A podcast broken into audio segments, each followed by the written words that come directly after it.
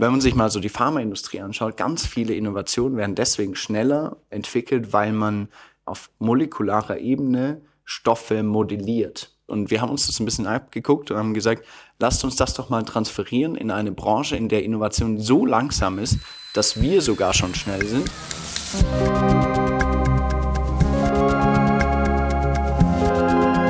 How to Solve It. Der Lösungspodcast.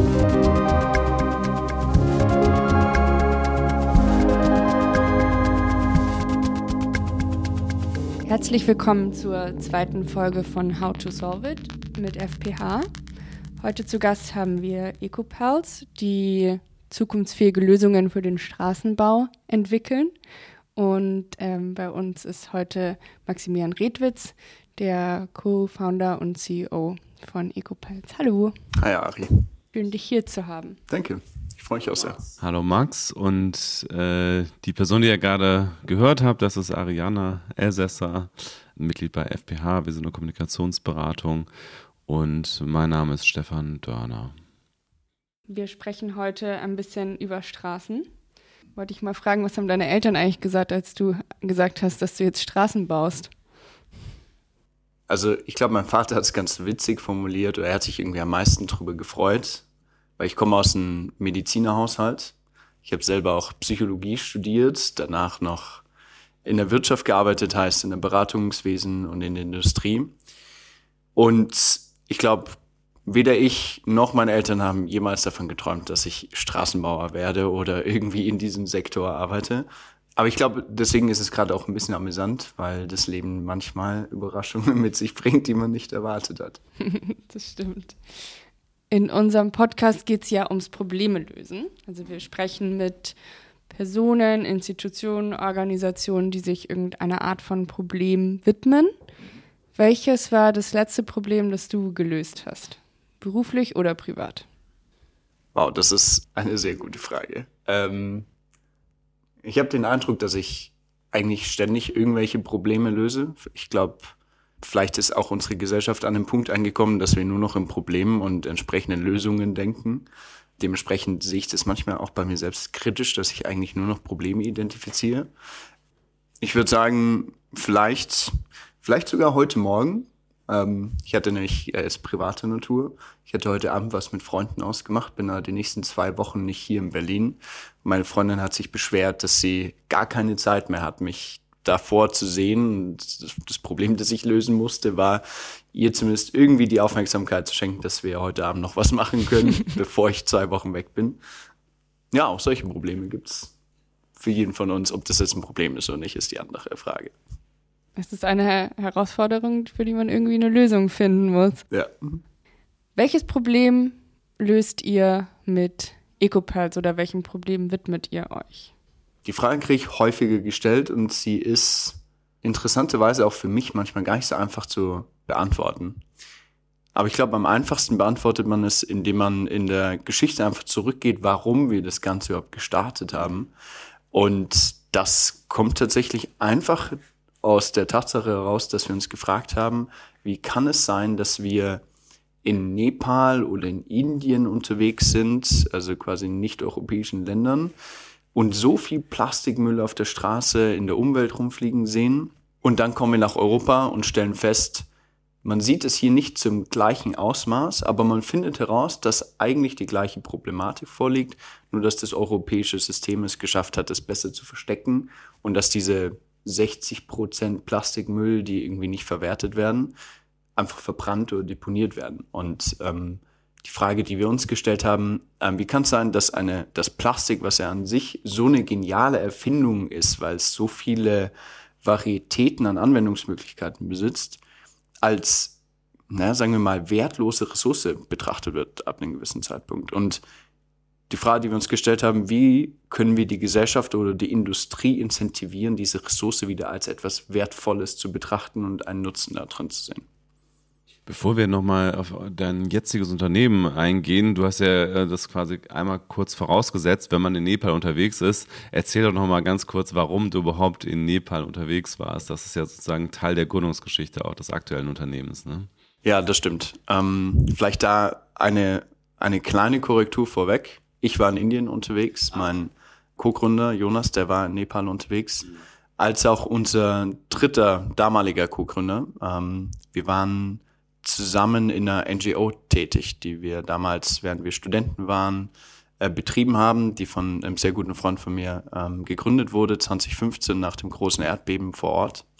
Gegründet tatsächlich aus der einzigen Not heraus, dass mein Freund damals in Nepal war, als das große Erdbeben stattfand und die Menschen jetzt sofort Hilfe benötigt hatten. Es war Infrastruktur kaputt, Häuser kaputt, Leute hatten keine Decken mehr, kein Essen, kein Trinken und es war einfach der Gedanke von uns da, was können wir tun, um diesen Menschen zu helfen. Also haben wir eine, ja, so eine kleine Funding-Runde gestartet in unserem privaten Bereich, als auch vielleicht ein bisschen darüber hinaus, um Geld dort rüber zu kriegen und die Infrastruktur so wieder ein bisschen aufzubauen. Und nachdem wir tatsächlich mehr Geld eingesammelt hatten, als wir erstmal gebraucht haben, war dann relativ schnell die Frage im Raum, was machen wir jetzt eigentlich damit? Und irgendwie war es schön, dort mal Hilfe zu leisten.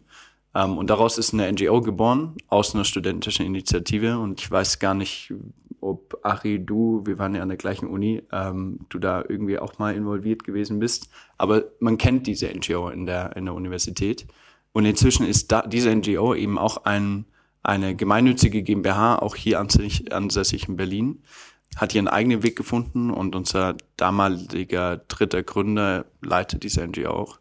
Aber vielleicht zurück, wie ist Ecopass daraus entstanden? Wir haben über Jahre hinweg verschiedene Projekte dort umgesetzt, also wirklich von Aufbau von Schulen, Finanzierung von Schulkosten von Kindern, ähm, Aufbau von Häusern, Wasserzentren, auch so Dinge wie, wie können wir die Menstruationsthematik in Nepal tatsächlich besser adressieren, bis hin zu dem Punkt, gut, was können wir eigentlich mit Plastikmüll machen? Und ähm, wir waren in verschiedenen Projektteams und Jonas und ich haben uns dieses Projektteam vorgenommen und eben weiterentwickelt. Und die erste Frage war, was können wir mit Plastik machen? Was gibt es für Anwendungsmöglichkeiten?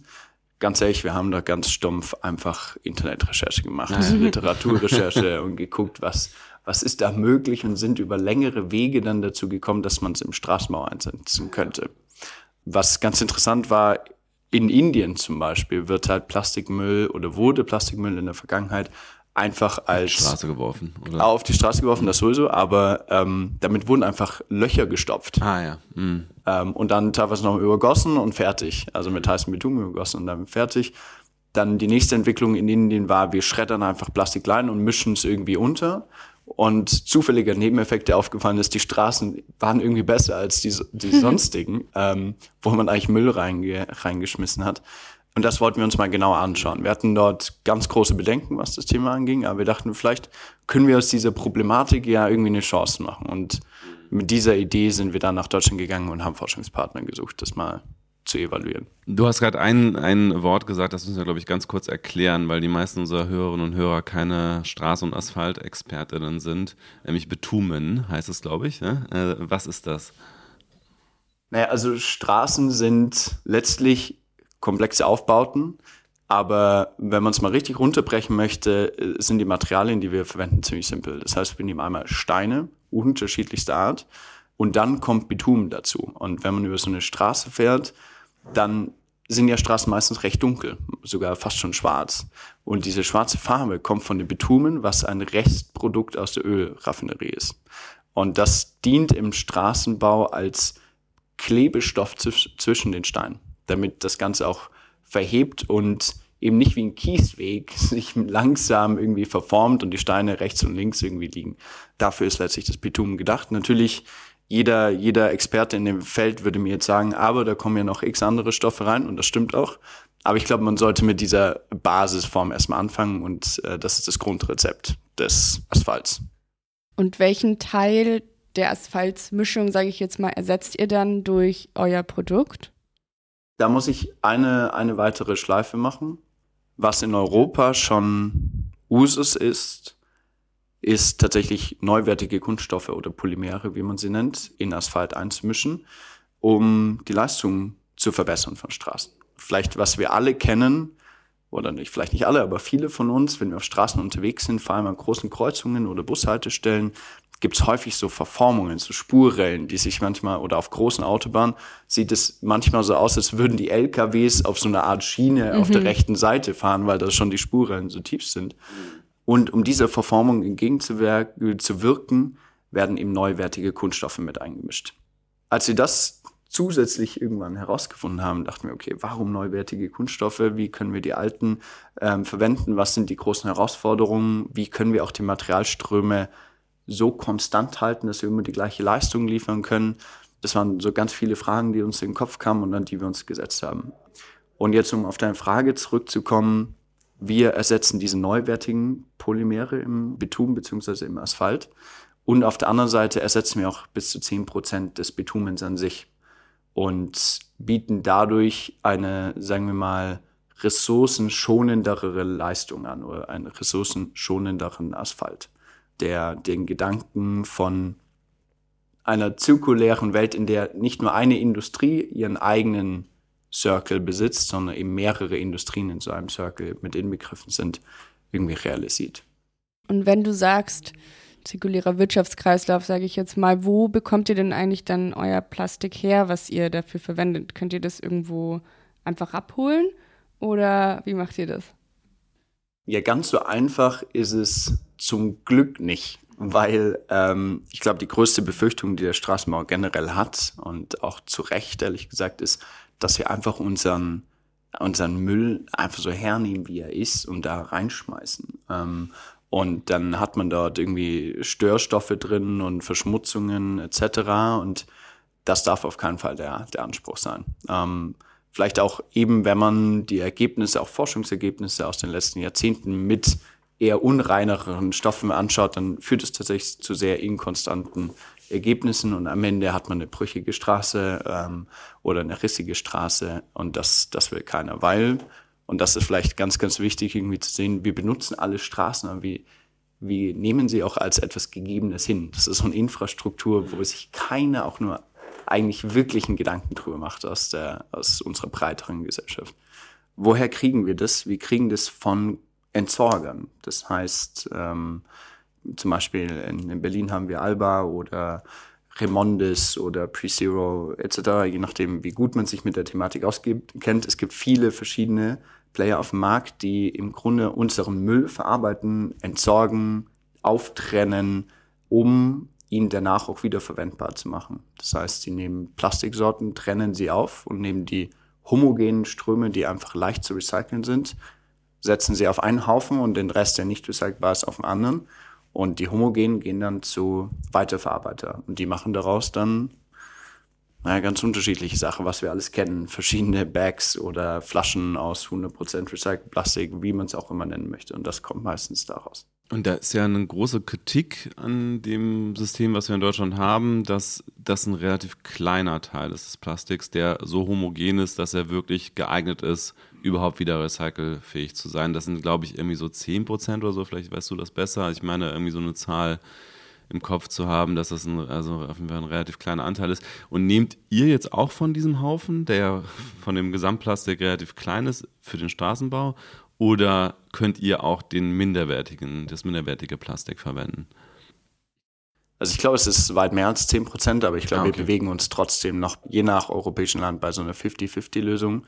Das heißt, immer noch 50 Prozent unseres Plastikmülls wird verbrannt oder deponiert, was ja absurde Verschwendung ist. Ähm, wir haben uns eigentlich nie angeschaut, was wir mit diesen Plastikströmen machen können, die auch eine andere Verwendung finden, die beispielsweise wieder als Verpackung irgendwo genutzt werden können oder sonstiges. Ähm, weil dafür gibt es die Anwendung, dafür, dafür gibt es schon Lösungen. Wir haben uns immer nur auf die Plastikströme konzentriert, die momentan keine andere Anwendung finden. Also die ansonsten verbrannt werden würden oder auf einer Deponie genau. gelagert werden. Genau, mhm. richtig. Ähm, ich würde sagen, das ist unser Grundmantra von vornherein. Und das ist auch das Problem, was wir von Anfang an lösen wollten, war dieses gesellschaftliche Problem von ja, der Verschwendung der Ressource Plastik. Dem haben wir uns gewidmet und das vielleicht auch vorneweg. Ich möchte mich auf gar keinen Fall als, äh, als jemand darstellen, der sagt, wir haben die allgemeine Lösung für das Thema gefunden. Aber wir haben auf jeden Fall eine Lösung gefunden und ich glaube, das Wichtige ist, dass wir das multiplizieren und immer weiter dran arbeiten. Aber du hast ja schon gesagt, dass, der, dass das Plastik, was am Ende in euren Straßen landet, ähm, dass das schon gewissen Qualitätsanforderungen genügen muss. Also ihr könnt jetzt auch nicht jedes Plastik nehmen. Was zum Beispiel, wenn das irgendwie verschmutzt ist, verkeimt durch Lebensmittelreste oder so? Sind, sind das Sachen, die ihr nutzen könnt trotzdem? Prinzipiell ja, auch wenn sie bei uns nicht mehr verschmutzt sind. Also das ist ganz, ganz wichtig. Die Entsorger heutzutage im europäischen oder sagen wir mal in der westlichen Hemisphäre haben die Technologie, die Abfallströme sehr klar zu verarbeiten. Das heißt, die werden gewaschen, die werden getrennt, die werden aufgespalten, entsprechend teilweise auch auf gewisse Größen klein geschreddert oder auch nicht, je nach Bedarf. Das heißt, die haben auch te teilweise extrem moderne Technologie mit drin, AI-basierte Selektionsprozesse, die wirklich mit Infrarotgeräten teilweise analysieren können, okay, um was für einen Plastikstrom handelt sich das da. Wenn sie wollen, können die sehr genau sagen, was es ist und uns tatsächlich auch genau die, die Plastikkomposition, die wir benötigen, zur Verfügung stellen und auch genau in der Form. Das heißt, mit so geringen Störstoffen wie nur möglich, möglichst keine Verschmutzung und auf einer gewissen Größe zusammengeschreddert. Und wie viel Prozent von dem, was ihr am Ende jetzt dahin liegt als Straße, wie viel Prozent davon ist Plastik? Also unser Produkt, wir nennen, wir nennen sie Ecoflakes. Frag mich nicht, wie dieser Name zustande kam. Ich glaube, wir haben uns in, uns in dieser Industrie einfach nie groß Gedanken machen müssen, wie wir Dinge nennen müssen. ähm, dadurch, dass die Industrie doch sehr alt, backen und konservativ ist, haben wir da das keinen großen Wettbewerb. Ja. Also in unseren Ecoflakes sind tatsächlich 99,9 Prozent Plastik drin. Also da, da kommen noch zusätzliche chemische Stoffe dazu, die das Ganze ein bisschen aufbereiten, aber die sind wirklich marginal.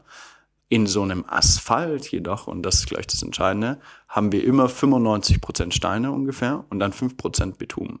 Also über den Daumen geschlagen, auch da gibt es kleine Variationen. Und für diesen 5% Bitumen machen wir 10% aus. Das heißt, so ungefähr 0,05% am Ende der gesamten Straße.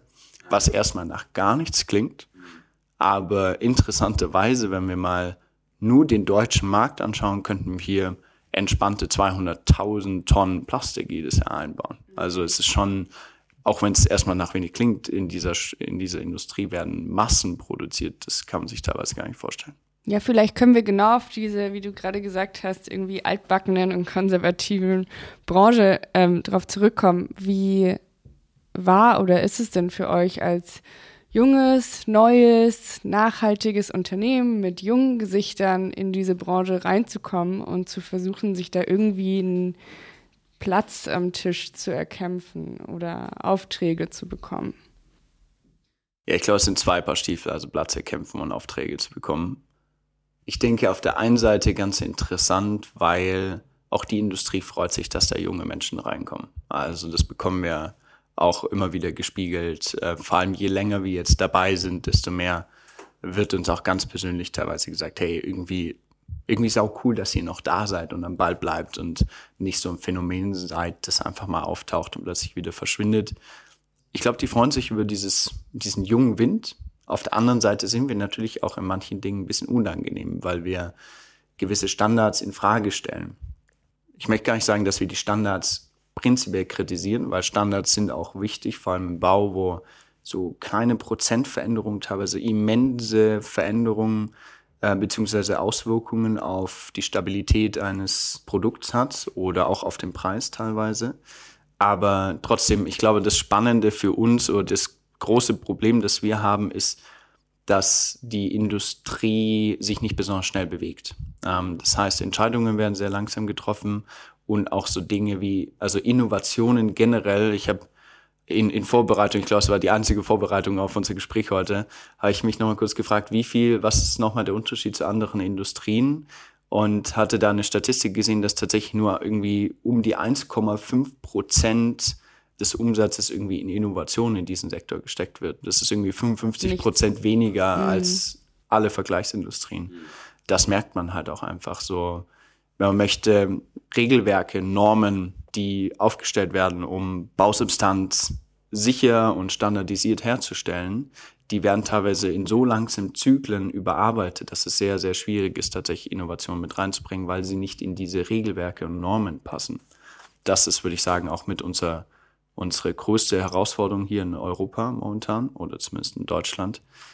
Aber wir finden auch Experten, die uns spannend finden, die das gut finden und die da Lust drauf haben. Und dementsprechend, ich hatte schon deutlich pessimistischere Tage, ehrlich gesagt, äh, weil wir in letzter Zeit da gleich sehr große Fortschritte gemacht haben. Und ab dem Moment, wo wir diese Hürde übernommen haben, sehe ich ehrlich gesagt die einzige Herausforderung, dass wir konstant gute Qualität liefern und unsere Kunden überzeugen. Und soweit mit allen Pilotprojekten, die wir durchgeführt haben, konnten wir das zum Glück. Insofern bin ich eigentlich relativ optimistisch.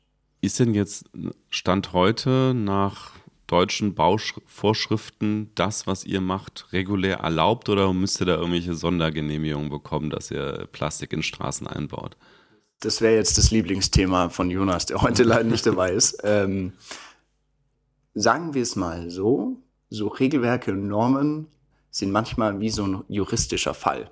Es kommt auf die Interpretation an. Ah. Und was wir jetzt einfach nur liefern müssen, ist, dass diese Interpretationen auch fundiert sind äh, von unserer Seite. Das heißt, es geht, gibt schon Wege für uns dort rein. Also ihr sucht die juristischen Expertinnen, die euch sagen, es ist erlaubt sozusagen. Ja, genau. Die Gutachtenmagen sagen, nach den aktuellen Vorschriften ist es eigentlich erlaubt. Ja. Genau, beziehungsweise wir suchen eher die die Validierung von technischen Experten, dass gewisse hm, Interpretationen ah. richtig sind, dann funktioniert das danach auch. Ich muss aber dazu sagen, wenn wir eine andere Innovation hätte, die sehr viel komplexer ist oder die erstmal nicht rein interpretierbar wäre, hm. dann wäre das ein anderes Thema. Dann müsste man tatsächlich sehr viel politische Lobbyarbeit machen, hm. um diese Normen zu verändern und, oder Ausnahmeregelungen tatsächlich zu erwirken. Und das ist dann nochmal ein ganz anderes Brett, braucht sehr viel länger. Ja. Auch wenn es immer wieder Player im Markt gibt, die bereit sind, Wege drumherum zu machen. Also ich glaube, jeder bildet sich in dieser, in dieser Industrie auch so ein bisschen seine eigene Meinung.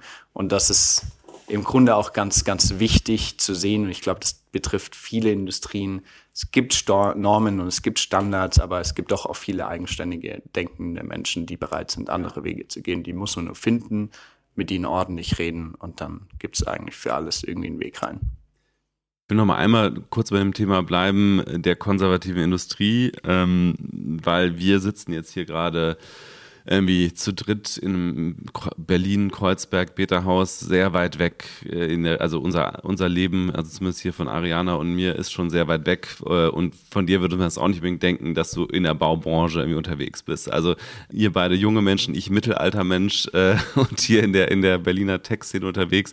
Äh, ich habe natürlich jetzt erstmal so ein Klischee vor Augen, wenn ich an, an äh, Baubranche denke und denke mir zum Beispiel irgendwie gerade so Straßenbau, da habe ich jetzt irgendwie so den, den Klaus vor Augen, der irgendwie Bürgermeister von einem mittelgroßen Ort ist und wenn der irgendwo eine Straße bauen möchte, dann fragt er den Hans Dieter, weil den kennt er vom Kegelclub schon seit 20 Jahren und sagt ihm, hier bau mal eine Straße, so, ähm, weil du hast mich ja immer politisch unterstützt. Das ist so jetzt mein sehr stumpfes Klischee von dieser Branche. Äh, vielleicht kannst du da einmal entweder mein Klischee bestätigen oder zerstören. Also ich bestätige es auf jeden Fall. Okay. Ähm, definitiv. Es ist, es ist teilweise noch viel absurder als das, okay. wie du es gerade beschrieben hast. Aber es hat eine große Variation. Das heißt, ähm, es kommt wirklich darauf an, so in regionalen Umfeldern, wo man so einen kleinen Bürgermeister hat, beziehungsweise vielleicht auch ein kleines Tiefbauamt und so ein, zwei Straßenbauer und dann vielleicht noch so ein Asphalt oder ein Betonmischwerk in der Nähe naja, da wird halt seit Jahrzehnten immer mehr oder minder das Gleiche gemacht. Man hat so seinen Standard entwickelt, das ist ganz gemütlich. Der Beamte hat sein Budget, das äh, jedes Jahr irgendwie freigegeben wird oder teilweise auch reduziert oder erhöht, je nachdem. Und naja, der hat da eigentlich ein ganz gemütliches Leben und dann läuft es tatsächlich ein bisschen so. Auf der anderen Seite hat man natürlich aber auch teilweise wirklich hochregulierte Bauten wie Autobahn A9 von Nürnberg nach München und da werden dann wirklich riesige Baukonzerne hingeschafft. Ähm, und da gibt's im Grunde immer Ausschreibungen, worauf sich dann die Unternehmen bewerben. Das ist da, würde ich sagen, sehr, sehr reguliert. Interessanterweise ist die Industrie aber schon so klein, dass man, glaube ich, teilweise schon ein bisschen darüber sprechen kann, zu sagen, man kennt sich immer relativ schnell, man sieht sich teilweise auch immer wieder auf den gleichen Baustellen oder Events wieder.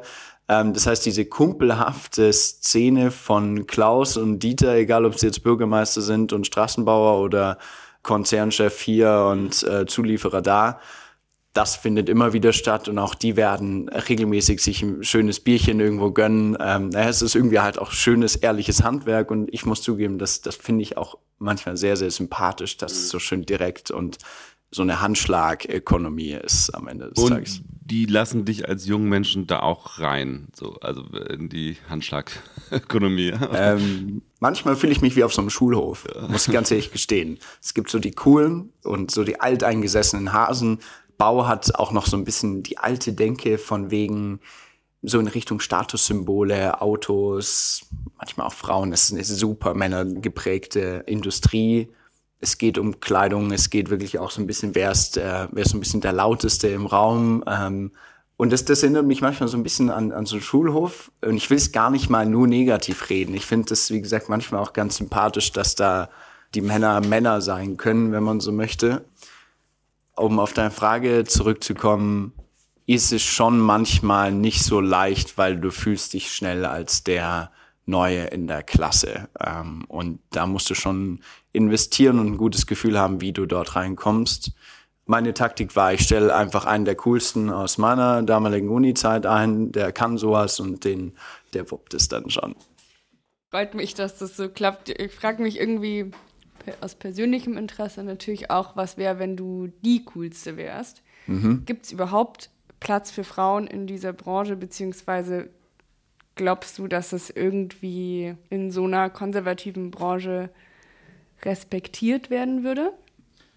Also das Thema Frauen ist so eins der Themen, die ich gerne auch mal nochmal, also ich bisher habe ich schon viele Dinge auch versucht eher positiv auszudrücken. Ähm, Thema Frauen ist etwas, wo ich gerne auch mal ein bisschen Kritik anlegen möchte, weil ich denke, dass erstens es gibt Raum für Frauen und es wird auch versucht, junge Leute und Frauen, also es sind so die zwei Nachwuchsprobleme in dieser Industrie, in diese Industrie zu kriegen. Und es gibt auch Unternehmen, die sind wirklich vorbildlich ähm, in diesem Sektor und auch Charaktere, da ziehe ich wirklich meinen Hut, wie eisern sie das ja mit einem ordentlichen Anstand durchziehen. Aber in, in dieser Industrie haben es Frauen teilweise schon schwer.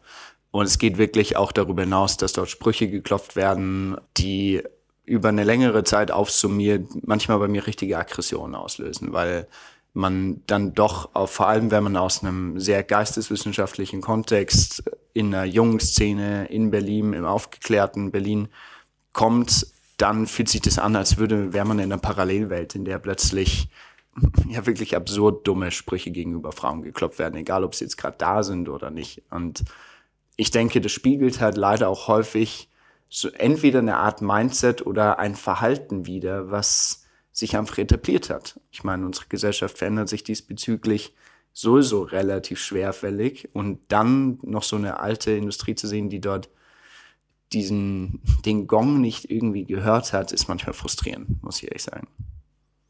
Verständlicherweise. Ich würde gern auch noch mal auf diese aufgeklärte Berliner Tech-Welt vielleicht ähm, kommen. Es gibt ja sehr, sehr, sehr viele Software-Startups. Und was ihr macht, ist ja auf jeden Fall was ganz anderes. Ihr habt ein hartes, anfassbares Produkt, was in einer sehr, sehr großen Industrie verarbeitet wird und woraus dann wahnsinnig große, wiederum eben Straßenprodukte entstehen. Findest du, wir brauchen mehr Startups, die wirklich Produkte auf den Markt bringen? Und ähm, wie finanziert man das versus irgendwie ein Softwareprodukt, was man einfach entwickeln, einfach in Anführungszeichen entwickeln kann, wo man eben nicht so viel Laborkenntnis, wissenschaftliche Forschung vielleicht für braucht? Boah, also Ari, da muss ich ganz ehrlich vorneweg sagen, letztlich wissen tue ich dafür einfach zu wenig, um das so wirklich ehrlich beantworten zu können. Ähm, weil ich die Statistiken diesbezüglich zu wenig kenne. So aus dem Bauchgefühl heraus merke ich einfach häufig, dass Software natürlich etwas ist, was on vogue ist, was auch seine einen extrem großen Nutzen hat, weil es viele Dinge effizienter gestaltet, so zum Beispiel vielleicht auch Bauprozesse oder auch Materialforschung etc. Was ich mich nur manchmal frage, ist, ob die Leute inzwischen Angst bekommen haben, sich mit den reellen, anfassbaren Dingen in unserer Umwelt zu beschäftigen. Das frage ich mich eher manchmal. Und ich fürchte es auch ein bisschen. Ähm, ob das stimmt oder nicht, kann ich letztlich überhaupt nicht einschätzen. Was ich halt sehe am Kapitalmarkt, auch wir haben Investoren drin, ist, dass es natürlich diesen schnell wachsenden Unternehmen, Lieferdiensten etc., wie man sie so kennt, das ist ein sehr viel heißeres Thema am Markt, wo ich mich dann manchmal, wenn ich auch an der Seite ein bisschen kritischer sein darf, frage, okay, welchen Nutzen hat es abgesehen von einer Kapitalmaximierung oder einer größeren Rendite im Investment? Ähm, da, das ist vielleicht das Einzige, wo ich manchmal Bedenken habe, ob die Innovation, die wir als Gesellschaft entwickeln, nicht zu häufig der Bequemlichkeit unserer Individuen entsprechen, anstatt tatsächlich ein Problem zu lösen, das gesellschaftlicher Natur ist. Stichwort Gorillas und Co. Ja, ich wollte es jetzt nicht nennen. Daran musste ich jetzt zumindest gerade denken. Aber vielleicht kannst du ja mal persönlich auch nochmal erzählen, wie schwer oder leicht war es zum Beispiel diese Investoren zu finden? Also, oder wie seid ihr überhaupt vorgegangen? Und vielleicht kannst du auch noch mal kurz sagen, wo ihr gerade so ungefähr steht. Also, ihr habt ein Produkt am Markt, das ist jetzt eine Seed-Finanzierung wahrscheinlich gewesen, oder? Genau, richtig. Ähm, also es war jetzt die zweite Finanzierung, die wir hinter uns haben. Ich hatte das gestern witzigerweise mit einer, einer neuen Praktikantin, die bei uns angefangen hat, die so ein bisschen gefragt hat, hey, ich hätte mal Lust mehr über, wie gründet man ein Unternehmen, wie investiert man da, einfach mehr zu erfahren. Also sind wir zusammen essen gegangen und ich habe, während ich mir selber zugehört habe, festgestellt, dass ganz viele Empfehlungen, die ich geben würde, wie man das macht, fast, fast alle eigentlich selber nicht eingehalten habe. ähm, das heißt, Jonas und ich waren beide industriefremd. Ähm, wir hatten mit der Materie nichts zu tun. Wir hatten auch keine größere berufliche Erfahrung da drin. Wir haben einfach nur ein Problem gesehen. Wir hatten auch keine Ahnung von Investments, von Startups, wie, ich meine, was wir so ein bisschen haben. Jonas hat Jonas ist ein sehr analytischer, sehr schlauer Mensch, der schnell Probleme antizipieren kann und einfach sehr cool out of the box da drumherum denken kann. Und bei mir liegt vielleicht eher die Erfahrung dann zu sagen, gut, ich kann sehr gut mit Menschen, ich kann, habe auch schon mal Teams geführt etc. Aber so wirklich, wie baue ich ein Startup auf? Keine Ahnung, wirklich kein Schimmer gehabt von Anfang an. Dementsprechend haben wir auch viele Umwege gemacht und lernen dürfen. Und ich glaube, wir hatten im letzten Jahr mit so grob 60 verschiedenen Investoren gesprochen und am Ende sind es vier gewesen, die gesagt haben, ja, wir wären dabei und am Ende haben zwei unterschrieben. Ähm, also es ist schon ziemlich Aufwand und man geht da wirklich über Wochen bis ins kleinste Detail in diesen Diskussionen mit denen. Was wir gemacht haben, wir haben unsere Technologie zusammen im Fraunhofer Institut entwickelt und das Fraunhofer Institut hat selber ein Investmentarm, der davon unabhängig ist, der sich da so ein bisschen herausgegründet hat in den letzten Jahrzehnten, beziehungsweise in den letzten Jahren. Und dessen Aufgabe es ist, Fraunhofer Technologie in den Markt zu kriegen. Und mit denen haben wir von Anfang an schnell gesprochen ähm, und die sind auch dann bei uns eingestiegen. Und ich glaube, dass wir dank ihnen auch wirklich große Schritte machen konnten und die uns auch jetzt bei der Folgefinanzierung unterstützt haben. Und vielleicht ein Punkt zu wer kommt dann eigentlich, weil das hast du, Achi, schon so ein bisschen angedeutet, fand ich, wer macht denn sowas nicht Software, nicht Lieferdienst ähnliches eigentlich? Und die Frage, die ich noch dazu stellen würde, wer investiert denn eigentlich so in Transformationsthemen, die eben nicht von heute auf morgen plötzlich größeren Impact haben? Und das ist tatsächlich eine sauspannende Frage, weil ähm, es kommen schon auch viele VCs um die Ecke, die sich als Impact VCs verkaufen und dann trotzdem eine Vorlaufzeit von sieben Jahren haben, in der irgendein größerer Transformations-Nachhaltigkeitsgedanke umgewälzt werden muss. Falls es hier anders sieht, freue ich mich da auf jeden Fall über eine andere Diskussion. Aber ich frage mich da wirklich manchmal, ob das nicht zu kurz gedacht ist, weil in sieben Jahren ein, einen Sektor zu transformieren oder eine Gesellschaft zu transformieren oder auch nur teilweise ja einen nachhaltigen Gedanken mit reinzubringen, halte ich einfach für viel zu kurz und hinterfragt dann tatsächlich auch so wirklich die ernst gemeinte Impact-Philosophie dahinter. Und das ist etwas, was wir sehr stark lernen durften in den, im letzten Jahr. Ich meine, du, du hast gesagt, ihr habt mit 60 InvestorInnen gesprochen. Wie habt ihr die überhaupt dann gefunden? Habt ihr die alle kalt angeschrieben? Habt ihr ein Netzwerk gehabt? Ihr habt ja schon auch äh, mit der ZU wahrscheinlich auch ein gewisses Netzwerk so in diese Kreise. Meinst du, das ist, hat euch da geholfen oder wie seid ihr an diese Leute überhaupt gekommen? Sehr unterschiedlich. Also von wirklich anschreiben bis hin zu übers Netzwerk gehen. Jeder, der sich das irgendwann mal überlegt, klarer Hinweis, geh übers Netzwerk. Man kann es so ein bisschen betrachten wie aus so einer Kundenperspektive. Wenn ich durch einen Supermarkt gehe und ich finde irgendein cooles Produkt selbst, dann bin ich sehr viel begeisterter davon, als wenn mir das irgendwie ins Gesicht geschmissen wird. So ist es bei Investoren, glaube ich, auch. Also es ist ja wie bei vielen Entscheidungen in unserem Leben. Wir möchten selber der Entscheider sein und dementsprechend fühlt sich das mehr nach Entscheidung gleich auch bei den Investoren an, wenn sie einen selbst finden können über entweder Artikel, auch darüber kam das eine oder andere öffentliche Publikation oder eben über eine Empfehlung.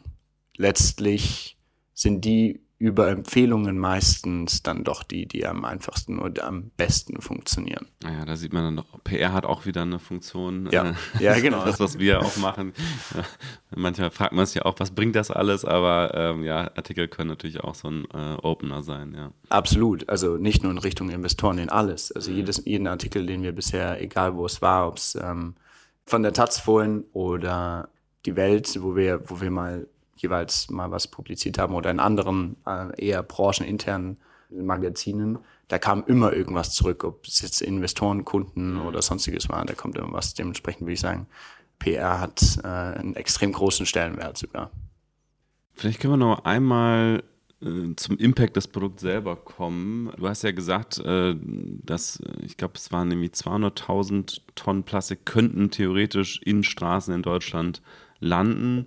Wie groß ist da der Klima-Impact? Also das, was ich weiß, ist, dass zum Beispiel Beton in der Herstellung ist ein riesengroßer Klimafaktor. Also ich glaube mhm. generell die Baubranche, wenn man sich das mal anschaut, also wir reden ja viel über Verkehr und über Landwirtschaft und die haben natürlich auch einen riesengroßen Impact aufs Klima, aber auch die Baubranche ist riesig, äh, weil, glaube ich, Beton sehr, sehr energieintensiv ist herzustellen.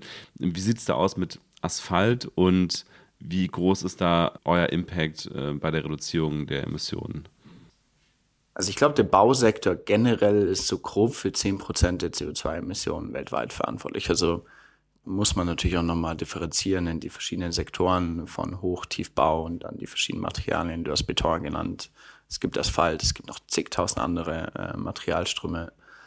Wenn man jetzt einfach nur auf den Asphalt schaut, so können wir, also wir haben ein sogenanntes Lifecycle Assessment gemacht, ähm, bis zu 30 Prozent CO2 einsparen in diesem, in diesem Material beim Asphalt, wenn man sich das genauer anschaut, dann ist halt sowohl das Bitumen an sich ist ein relevanter Faktor, weil es muss erhitzt werden, damit sie richtigen Eigenschaften äh, besitzt. Dementsprechend setzen wir durch die Substitution von Bitumen eigentlich genau an dem größten Materialthema an. Und darüber hinaus, und ich glaube, das ist etwas, was wir in unseren Kalkulationen noch gar nicht berücksichtigt haben und auch nicht berücksichtigen wollen, weil es ein bisschen vermessen wäre, das mit einzukalkulieren, sind so Themen wie Langlebigkeit, das habe ich vielleicht noch gar nicht gesagt, also durch den Einsatz von Kunststoff können wir teilweise die Lebensdauer von Straßen verdoppeln, also wirklich äh, signifikant erhöhen. Mhm.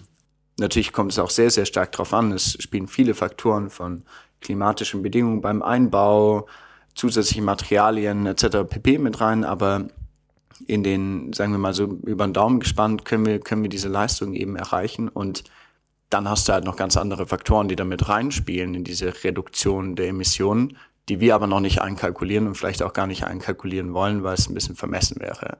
Und das ist dann halt solche Dinge wie, naja, sagen wir mal, die Instandhaltung, ähm, das wieder ausbauen, wieder einbauen und so weiter und so fort. Das sind, glaube ich, entscheidende Faktoren.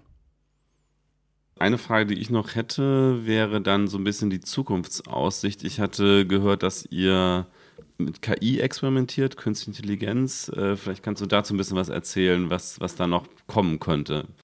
Was mich wundert, dass ihr nichts, nichts zu Mikroplastik gefragt habt. Das ist eigentlich die klassische Echt? Frage, die ich kriege. Ähm, so alle ob, die, ob, das Plastik dann aus der Straße wieder rauskommt ja. und die Umwelt verschmutzt, das ja, kannst du ja. auch gerne beantworten, wenn du das beantworten möchtest. Wahrscheinlich ist die Frage, nein, das, da werdet ihr mich für Sorge tragen, dass das nicht passiert. Ne? Also das, ja, also es ist so eine logische Frage, weil du schmeißt Plastik in die Straße, eine Straße wird benutzt, mhm. wird abgerieben. Mhm. Feinstaub. Ähm, natürlich Feinstaub, dieses Thema kennen wir alle. Mikroplastik ist da eine ganz leichte und einfache Schlussfolgerung. Fakt ist aber, man kann es ein bisschen so begründen, der Abrieb von Straßen ist tatsächlich schon der zweitgrößte Emittent von Mikroplastik nach dem Abrieb von Reifen an sich. Mhm dieser Abrieb von Straßen, auch ohne Polymere drin, also dieses Mikroplastik, das da rauskommt, liegt daran, dass Bitumen abgerieben wird und das ist ähnlich zu kategorisieren. Und ähm, letztlich die kontraintuitive Antwort darauf ist, je, das Plastik, das wir reingeben, macht das Bitumen widerstandsfähiger und dadurch die Straßen langlebiger und dadurch wird weniger abgerieben. Dementsprechend hat man tendenziell eher weniger Mikroplastik.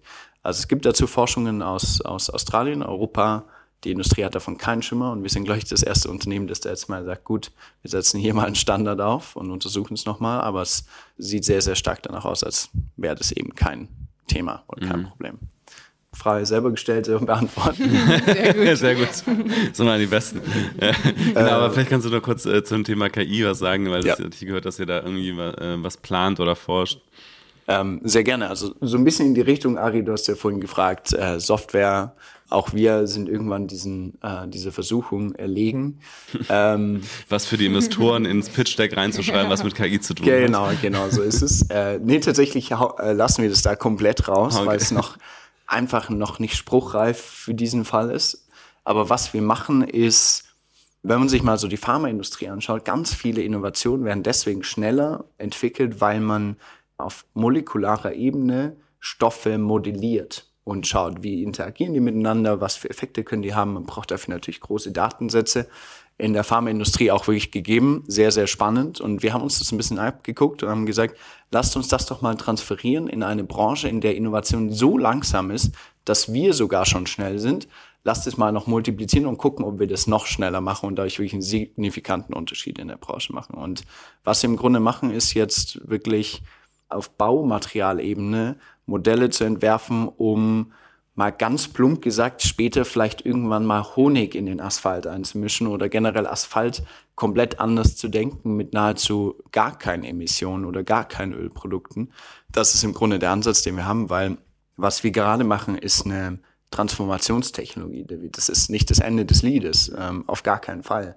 Sowohl Plastikabfall, der nicht recycelbar ist, sollte in der Zukunft abnehmen. Und auf der anderen Seite Straßen, die mit Ölprodukten gebaut werden, sollte ebenfalls abnehmen. Aber bis wir dorthin kommen, nutzen wir unsere jetzige Technologie und aber darüber hinaus muss es etwas anderes geben. Und das versuchen wir jetzt schon zu antizipieren und uns quasi neu aufzustellen durch naja, künstliche Intelligenz, die uns dabei helfen soll, das entsprechend zu erforschen. Sehr spannend. Ich bin gespannt, wie das weitergeht und auch wie so eine Forschung aufgenommen werden würde, zum Beispiel in dem Straßenbausektor, den ihr gerade infiltriert. Ich auch, ich mindestens, genau. Deswegen bin ich da auch noch ein bisschen low-key, was die Kommunikation angeht. Ja, ja das, das muss erstmal Hand und Fuß haben. Gibt es irgendwie vielleicht noch ein, zwei Punkte, die du Leuten raten würdest, die selber ein Problem mit einem Produkt, sage ich jetzt mal, angehen möchten? Also meinst du ein ähm, physisches ein Produkt? Ein physisches Produkt. Irgendwas, was du gelernt hast. Boah, das ist eine sehr gute Frage, weil es irgendwie so ein komplexes Thema ist. Das größte Problem, das wir hatten, ist wirklich zu sagen, du hast eine materialseitige Innovation und du hast eine Industrie, die auf der anderen Seite einfach zu langsam dafür ist, was du brauchst. Und jede Industrie ist da gleich und ähnlich, oder davon bin ich überzeugt du brauchst Leute, die in der Industrie was zu sagen haben und die für dich sprechen können. Und mhm. das ist fast die größte Aufgabe, die du äh, zu bewerkstelligen hast. Und je früher du die reinholst, desto mehr Unterstützung, Feedback und den mhm. richtigen Weg können die dir eigentlich auch aufzeigen. Und das ist zumindest eines der ganz großen Learnings, die ich in den letzten Jahren hatte. Ich glaube, man traut sich manchmal nicht schnell genug zu Leuten hinzugehen mhm. und zu sagen, hey, ich habe noch nicht so viel drauf, aber ich habe eine Idee, wie würdest mhm. du es konzipieren? Und ich glaube, diese Eier muss man einfach manchmal haben und ja. das machen. Und auch wir sind da zu spät rangegangen. Ich würde es jedem raten, nimmt diesen Mut in die Hand und geht da raus. Wobei ist eine Branche, die ist jetzt auch nicht so auf LinkedIn aktiv oder so, ne? Also die muss man wahrscheinlich erstmal auch kennen, ne? wissen, ja. wer das ist, ne? Und dann einfach sagen so, hey, wollen wir uns mal auf ein Bierchen treffen oder kann ich mal dazukommen, wenn ihr wieder klüngelt? Definitiv. Aber ich glaube, es wäre auch, äh, wir, wir haben so ein bisschen vergessen, dass es abgesehen von Instagram, LinkedIn ja. und Facebook halt auch noch eine reelle Welt gibt. Dann fahr halt auf die Messe und ja. äh, oder was weiß ich, ruf bei das Sekretariat an, ja. was es auch immer sein mag. Schreib einen Brief. Ähm, schreib einen Brief, äh, ohne Scherz, wir schrie, schreiben jetzt tatsächlich äh, knappe 200 Briefe jetzt raus, um einfach mal zu gucken, ob wir die Industrie damit bisschen besser, mhm. besser erreichen können. Oder ein Fax. Ja, oder ein Fax sogar eben noch besser. ich glaube, Mausezeichen funktioniert vielleicht nicht mehr, aber sonst, also es gibt sehr viele andere Wege und ja, die muss man halt einfach nur noch mal wieder entdecken manchmal. Das ist alles. Vielen, vielen Dank für deine Zeit. Viel Erfolg. Danke, danke. Danke, dass du da warst. Danke, dass du uns Einblicke gegeben hast in eine Lösung für ein wichtiges Problem, für ein gesellschaftliches Problem, für ein Problem für die Umwelt. Und ich wünsche euch viel Erfolg. Danke, danke, dass ihr mich eingeladen habt. Danke, dass ich ein Problem darstellen bzw. Und die Lösung. Und die Lösung präsentieren durfte. Und euch auch alles Gute. Ciao, ciao. Tschüss. Tschüss.